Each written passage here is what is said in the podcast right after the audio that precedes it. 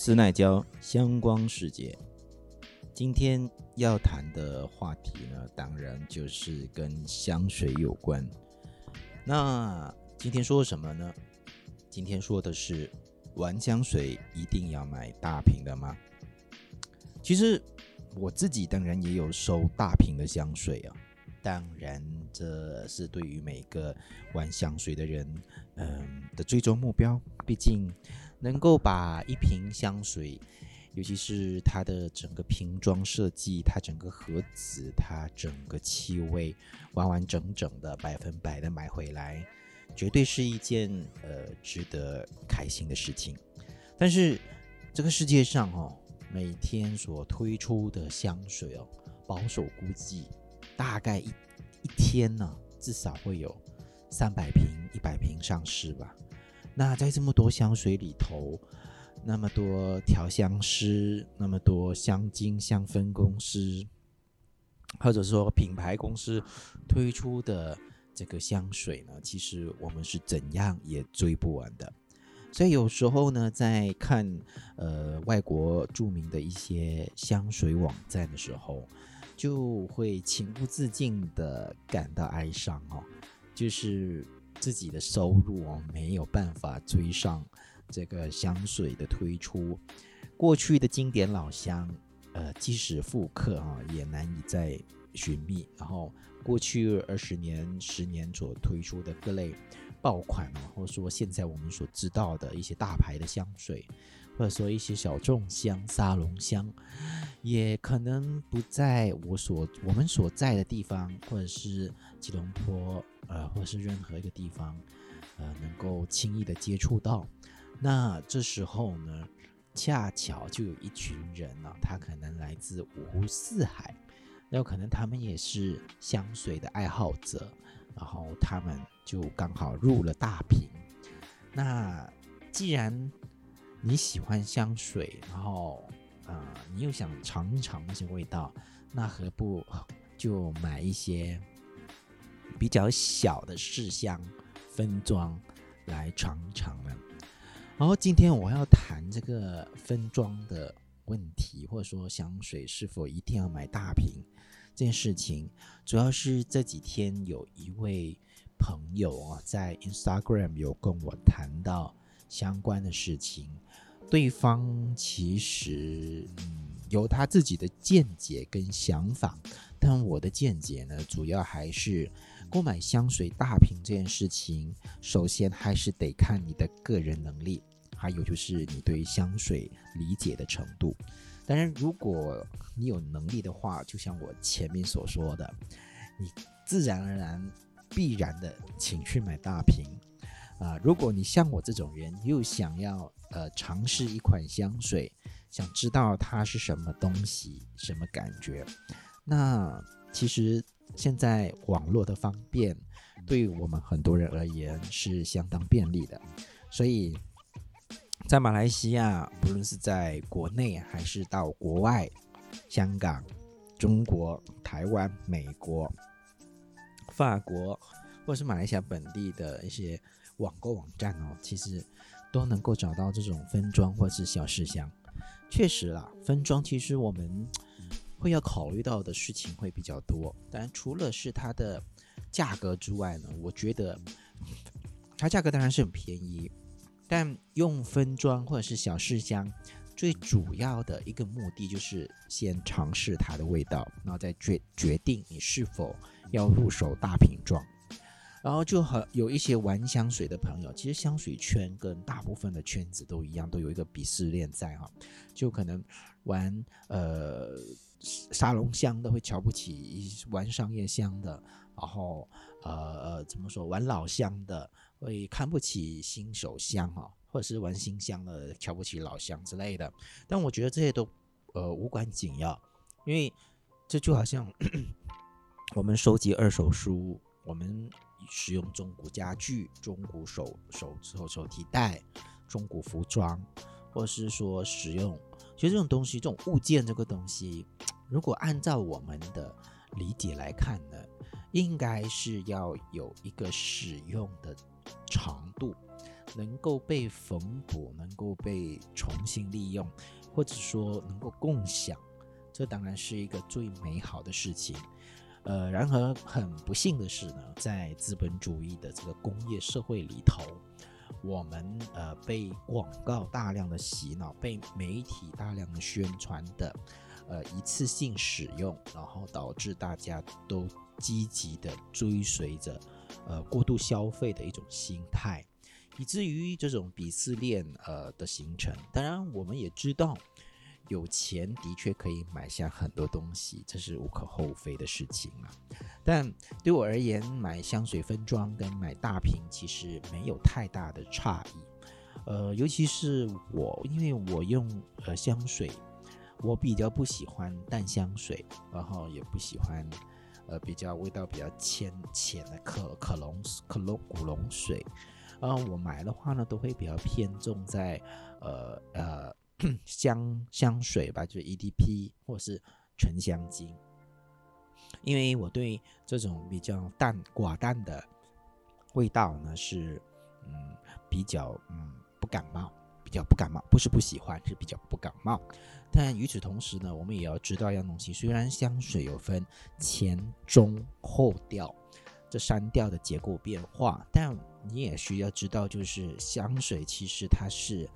呃，好的调香师，他其实，嗯，我们像香水这样形容吧，香水就像，呃，璀璨的烟火，它一层层的设计，一层层的包裹，然后你可能开始第一次看到的是比较，呃，散状的一种，呃，一个烟火的呈现，那一瞬就接着就不同的花式出来，啊，样式出来。然后直到整个烟花的呈现，在最后最美妙、最璀璨的那一刻啊，香水其实有点这样子的情况。所以我们在香买香水的时候，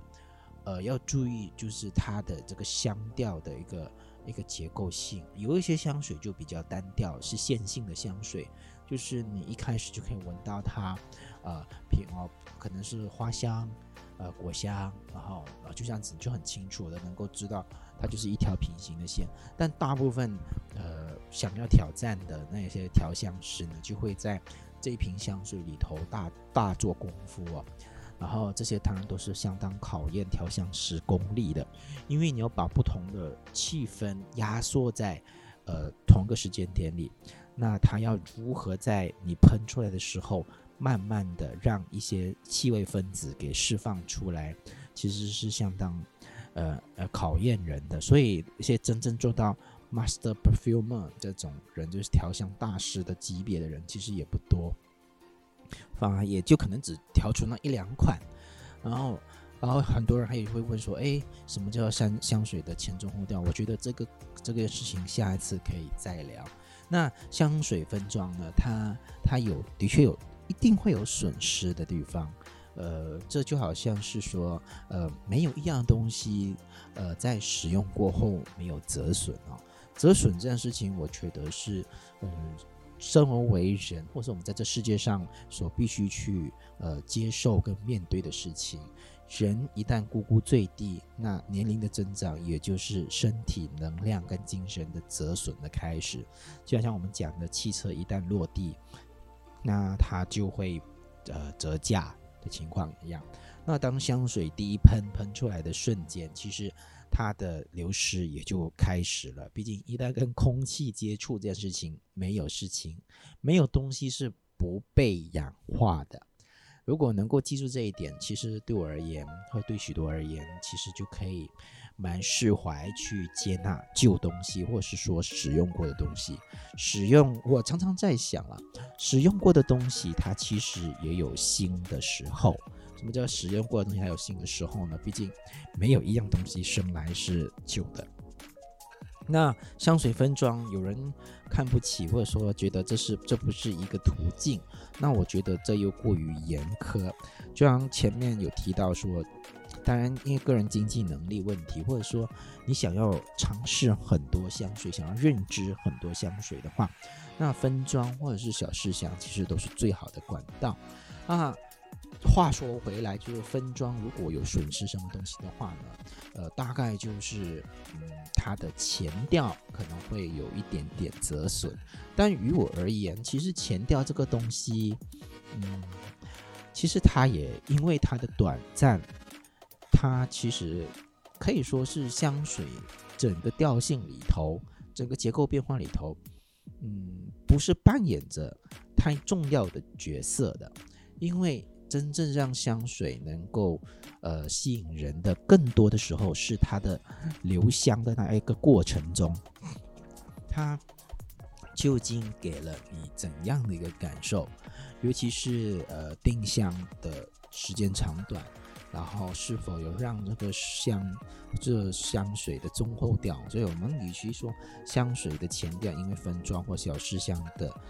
呃，因素而而有所折损，那我们不如说更应该来探讨，呃，香水它在中后调的表现。毕竟这更像是呃一个调香师，或是说一个品牌想要呈现的一个结构啊，让你能够很清楚的，或者说感受得到这种香气给你带来的一种。呃，艺术的变化的层次的一个叠加等等，所以买买香水这件事情，你可以执着大瓶小瓶，但于我而言，它更像是呃收集一款气息。毕竟气息这个事情，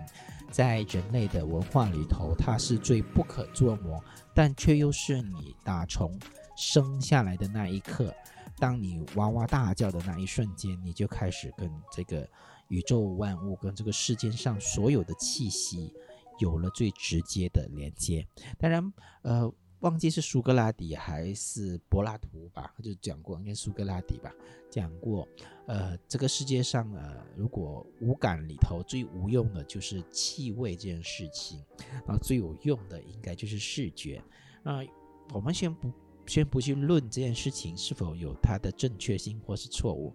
但如果就我自己的立场而言呢，其实我们很多时候，其实大部分的记忆都藏在气味的香分子里头。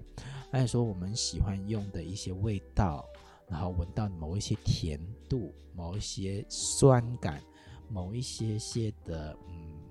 呃味道所散发出来的东西的感受吧。就像我们总会说呃。午后的阳光有一种独特的气味，其实每个人对气味的感受都是很不明确的。我们都说甜，那我们所感受得到的甜，不论是味觉的甜还是嗅觉上的甜，其实是不是跟别人所感受到的甜是一样的？其实，在我们的感觉里头，我曾经有这种思考啦。就是觉得说，我们的感受其实是绝对的独一无二，因为即使我们透过文字、透过图像，试图去表明某一些呃无法被呃具体描述的感觉的时候，尤其是呃味觉跟嗅觉这两件事情的时候，它是很飘渺的，它仿佛是每个人都不一样的。呃，我相信大家都有这种感觉，就是咸或是过甜这件事情。就有些人会觉得说，嗯，这个空气中的味道很甜，但有些人觉得，嗯，还好。那其实很甜跟还好，那这种感觉的呃表现，这种感觉的确认度，这种感觉的形容是准确的吗？其实是对我也是非常的模棱两可的。所以，我使用香水其实也是一样。所以有一句话说，就是，呃，甲之砒霜，乙之毒药嘛，甲之甜点，乙之砒霜嘛，这样子的一个说法。所以香水其实使用香水或使用任何的一种跟气味有关的呃产品的时候，其实我们都没有一定的呃盖棺定论的呃呃一个一个一个言辞可以去说明。谁应该喜欢哪一种味道？因为味道这件事情真的是你必须去亲身体验之后，然后 感受了它的美好与恶臭，那你才有办法去呃做一个抉择。所以试香跟分装，它恰恰就让呃大部分人可以完成这件事情。那与此同时，就有人说：“哎，那我去专柜闻一闻就好啦。那何必去花钱去买这些分装或小事项？呃，我不晓得别人是否跟我一样，因为呃我在过去几个月里头有遇到一些朋友有谈到这件事情，就是有一些人希望找到自己的呃标签气味，我自己。比较不喜欢标签气味这件事情，因为我可能是一个变异蛮大的人，就是对于任何事情，我总是不断的在修改跟尝试，就是对人生啊，那对于其他的一些文学作品，我可能没有这么大的心思去改变它的已经记忆存在的事实，个内容记忆存在的事实。那但是对于人生的一种调整。不论是微调整还是一个大型的一百八十度的转弯，我自己是经常在做出这种调试的，因为我们毕竟还是要跟着这个时代在前进。当然，这些时代的前进的前提就是你必须要先对自己的过去有一定的了解，所以我比较不喜欢一成不变的感觉，或者说我很讨厌一成不变。但一成不变也没有它的坏处，只是我的性格上对于某一些事情，好比说衣着，好比说气味，好比说食物的味道，我会想要有一些的变化，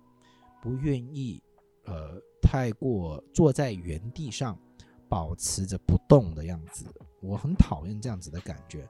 然后也喜欢新鲜的。呃，触觉，即使只要是我不认识的东西，一旦我接触了，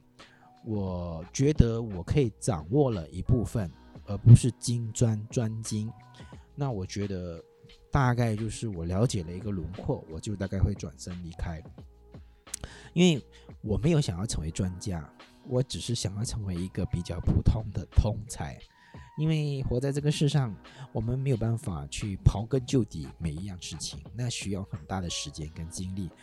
我是比较好玩的人，当然好玩的程度到多少，也不是像一些朋友这样需要去怎样的尝试什么新鲜刺激感。我的、我的、我的、我的一种追求新鲜感的是一种不急不缓的一个步伐，一个步伐。所以分香、分装跟小事项这件事情呢，当我发现它的时候，你知道我多快乐吗？我真想说，哎，不用花呃大笔的钱就能够尝试这一两一两 ml 或是五 ml、十 ml 的香水，而且可以带着它啪啪走。你我曾经做过很愚蠢的事情，就是我当然也想过可以分装我手上的大部分的香水，就大瓶装香水，但我最后因为呃。无法确保这个香水是否会这样子无缘无故的流失掉，然后呢，我就带着我这些香水四处流荡，就好比说，呃，前几年，呃，在工作上，呃，管方有要求我出出去跨州去，呃，做一些给小朋友的演讲，他说我真的会带着一个玻璃瓶的香水，然后到处跑，因为我觉得我需要穿穿上香水。以表示自己的一个对他人的礼貌。当然，这件事情对于其他人而言可能是不太重要的，因为香水这件事情是非常个人的，别人也不一定觉得说你穿香水是因为尊重他，他反而觉得说为什么你在这个场合上你要穿香水，可能对他而言是一种嗅觉的攻击。呃，因为大部分的华人在华人社会里头，对于香香味、气味这个东西，一般上是比较不敏感的。呃，即使他们从小在家里头就，尤其是那些有拜神的人，他可能家里头就已经有呃经常会成婚，呃成婚的时候都会进行一个呃祭祀的模式，就膜拜的点香的仪式。其实在这个香。点燃的瞬间，其实已经释放了各种化学香精的分子，让你的嗅觉有所感触。所以，如果你问马来西亚人，他们如果闻到一些比较香精式的檀香木的味道，也比较香精式的像茉莉花、桂花或者是薰衣草的味道，他们会比较熟悉香精的味道，而不是熟悉呃纯天然的那种气味的。所以，在他们闻香水的时候，他们一时间也无法接纳这种。比较多的味道层次的变法，然后你可能告诉他里面有什么，他他完全感受不来。这很大因素是因为我们大部分人在日常里头是不会对味道有过度的、过度或过多的去了解。我们只知道说，当我们闻到某一款味道的时候，我们都只会统一用一个字“很香”来形容。所以这个很香，其实它也就概括了很很模棱两可、很含糊的概括了所有的味道。然后他可能知道香水有木质感，有有不同的感，有水生调，有木质调，有花果调，有有有有橘柑橘调等等。但是他他没有办法很。很精准的去告诉你这个是什么味道，他甚至会告诉你说啊，因为他鼻子鼻子失灵了，鼻子失灵这件事情是呃可能性是微乎其微，不是不可能是微乎其微，但。真的要说到失灵这件事情，我觉得，呃，我需要读一些书了，可能再跟大家分享，先挖个坑。然后回到香水分装，那我为什么使用香水分装呢？就像前面我讲，其实我也有大瓶的香水，那分装呢，它更多的时候是方便你去了解某一个时代，或是现在流行的某一些香水，毕竟。不是每一款香水都适合在每一个人身上。然后，如果以个人角度而言的话呢，我觉得你喜欢哪一款香水，你先也可以可以先花个十几块钱、二十块钱去买一个两 ml 回来，在自己身上大概使用呃两到三天，然后确定自己对这个味道有呃有有兴趣，感到不会有伤害的话，那我觉得这才是一件很重要的事情。然后，如果你是像我这样喜欢。收集味道，喜欢想从不同时代、不同调香师的一个创作过程中得到气味的知识跟经验的话，其实试香跟分香这个事情，分瓶分瓶装这事情，其实也是一件好事。虽然说全前面有提到说分装可能会损失一些前调，但我以为，呃，更多的时候是你获得了。呃，对香水的一个认知，毕竟我们涂抹香水，它跟随在我们身上。更重要的是中后调，尤其是后调这件事情。后调这种东西，像这个香水的三调，我觉得迟点可能也可以找一个时间来聊一聊，因为我理解的后调，而且也是最近才理清这件事情啊。还有一些香材的使用，一些树脂或者动物脂肪的一些使用，对这些呃味道的呈现，其实有很很深的。知识在里头，它不只是你简单的去理解，它更多的是一种科学的，呃，化学工程的一种体现啊，是非常神秘的，而且充满着科学精神的，是一种既是玄学又是科学的感觉。所以香这种这种东西，其实它自古以来就一直在我们的身边围绕着。那说回分装这件事情，分装说到说白了就是。呃，不让自己胡乱的听信了某一些人的说法，然后就看了某一些香评文章，或者是说看了一些人的使用心得，然后就赶紧去买一瓶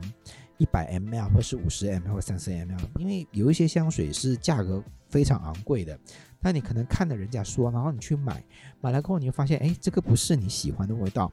那它到底是你的血汗钱？那你这样去使用你这笔钱的话，我觉得你不如做更多有意义的事情。你假设你买 Tom Ford 的乌木乌木沉香，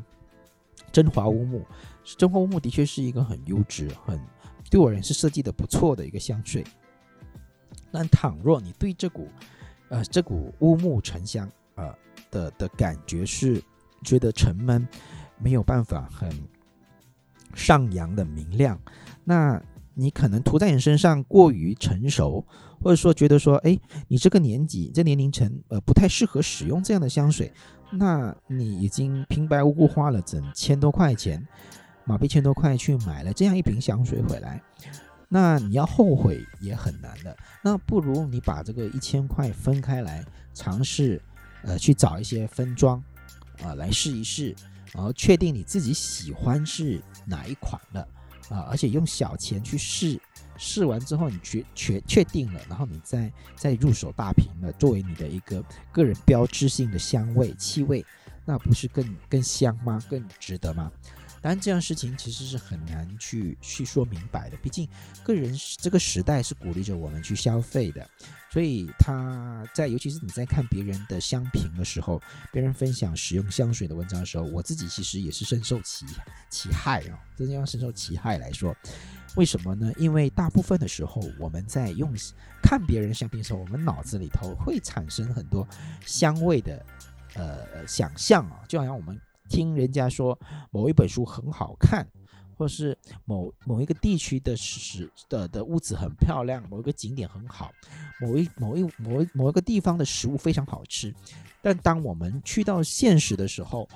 却往往跟我们没。我们的想象是有很大的落差的时候，这种失落感其实还蛮还蛮让人沮丧的。所以，呃，香水它刚好，香水分装或者小试香这些刚好就可以避免了这个坑。你花小小的钱，二十几块、十几块，甚至只是十块以内，马币十块以内，你就可以解决掉这个问题了。那大部分大部分东西就，我觉得就没有必要买一个失望，你就先。等等邮寄，等等个几天，你就可以感受到那个气息，然后你再确认说自己是否喜欢。所以呢，我买分装的用意，总归来说就是避免自己再踩坑。第二呢，就是呃累计自己对香水的认识，对气味的认知，然后去看一看，还有就是去对应一下一些哪一些评香写香水评论的人所谈的。呃，那个味道是不是有他文字里头所描述的那样？或者说，有些人会说，哎，这个香水很闷。那这个香水你使用的时候，它闷到什么程度？它到底有多苦？它到底有多草本、多木质感？那有人跟你说，哎，这香水很明亮啊？什么是明亮？那你喷一喷的时候，你尝试一下，哎，然后你拿来对照啊，你就发现啊，原来是如此。所以我使用香水分装，或者说我我愿意去买大瓶香水，更多的时候我是想要去了解。呃，这个香水其实这个事情就跟健身、阅读、工作是一样的。你先把你的一个比较大致的方向给弄出来，然后呢，你再去进行呃调试。那到最后你会找到自己呃舒服的一个步伐。我觉得这才是最重要的。毕竟这种东西其实更多时候不是为别人，你买它是因为为了自己。当然，你也可以说它取悦于人，但大部分人其实尤其在不懂得欣赏的。阶级里头，我们在马来西亚大部分不懂得欣赏艺术，不懂得欣赏原创的这个环境里头，你跟他说再多，他其实也不理解，他也就是跟你讲，嗯，很香，嗯，很不好闻，就这样而已。然后有时候与其被他们去为他们去生听他们的这话语感到生气，那不如我们多花一点时间去了解一款香水的呃优秀程度，然后来辨识它的好坏。好吧，今天我的这个分享就到这里，然后下一期呢，呃，就来填坑吧。下一期如果有机会，我读到的文献够足够的话呢，就来聊一聊香水的三调变化。